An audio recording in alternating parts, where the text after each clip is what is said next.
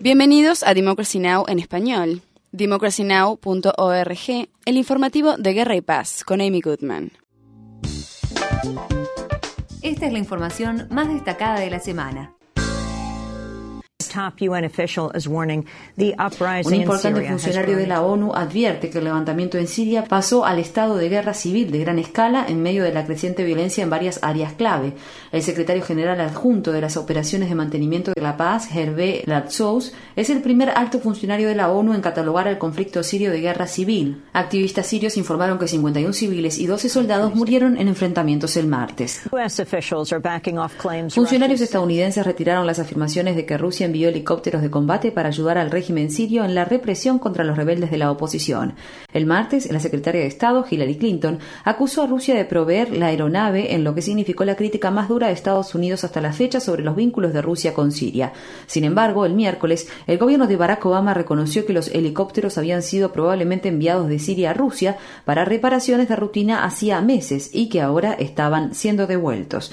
Un alto funcionario del Pentágono le dijo al New York Times que Clinton exageró un poco la noticia para poner a los rusos en una posición difícil. Mientras tanto, un tribunal de apelaciones de Bahrein condenó a nueve médicos de un grupo de 20 que fueron originalmente condenados el año pasado por tratar a manifestantes durante protestas contra el gobierno. Un ex médico del hospital más importante de Bahrein fue condenado a cinco años de prisión, mientras que los otros ocho recibieron condenas de un mes a tres años en prisión. El régimen militar que actualmente gobierna Egipto amplió sus poderes estatales para detener a civiles apenas días antes de la segunda vuelta electoral del país.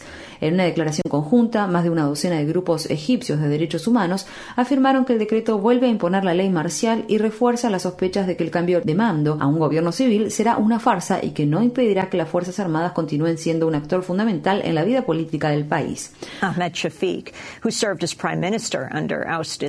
Shafiq, quien fue primer ministro bajo el régimen del presidente derrocado, Osni Mubarak, se enfrentará al candidato de la hermandad musulmana, Mohamed Morsi, en la segunda vuelta electoral este fin de semana. Un tribunal decidirá si Shafiq puede presentarse a las elecciones en virtud de una ley que prohíbe que funcionarios del régimen de Mubarak sean candidatos. La ley fue aprobada en abril, pero un tribunal inferior estableció que algunos elementos de la misma eran inconstitucionales. Mientras tanto, activistas egipcios revelaron una campaña de boicot a los comicios al calificarlos como una elección falsa bajo el actual régimen militar. El organizador del boicot, Tarek Jalabi, declaró: Están tratando de demostrarnos que el único modo de que la revolución continúe es colaborar con el SCAF, sigla de Consejo Supremo de las Fuerzas Armadas, en estas elecciones que fueron hechas para nosotros. Y obviamente hacen estas elecciones a medida para ellos, para que sin importar cuál sea el resultado, salgan favorecidos.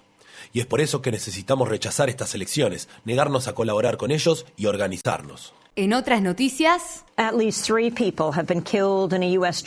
tres personas murieron víctimas de un ataque perpetrado con un avión no tripulado de Estados Unidos en la localidad pakistaní de Miranshah, en Waziristán del Norte. Funcionarios pakistaníes afirman que el ataque era contra militantes en un mercado central.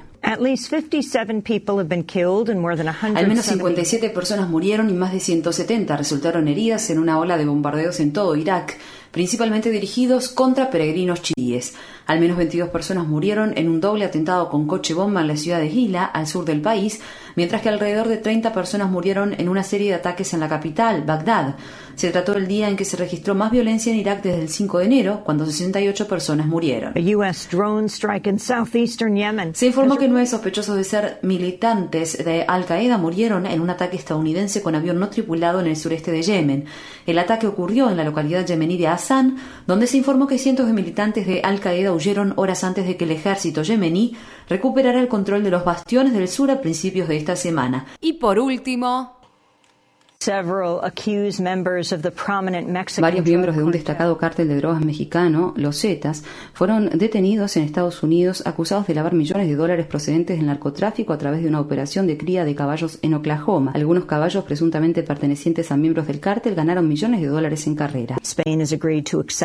España aceptó una oferta de rescate financiero de la Unión Europea de hasta 125 mil millones de dólares para sus bancos asolados por las deudas. La medida convierte a España en el cuarto y mayor país europeo en aceptar ayuda internacional de emergencia como parte de la crisis de deuda soberana que afecta a todo el continente.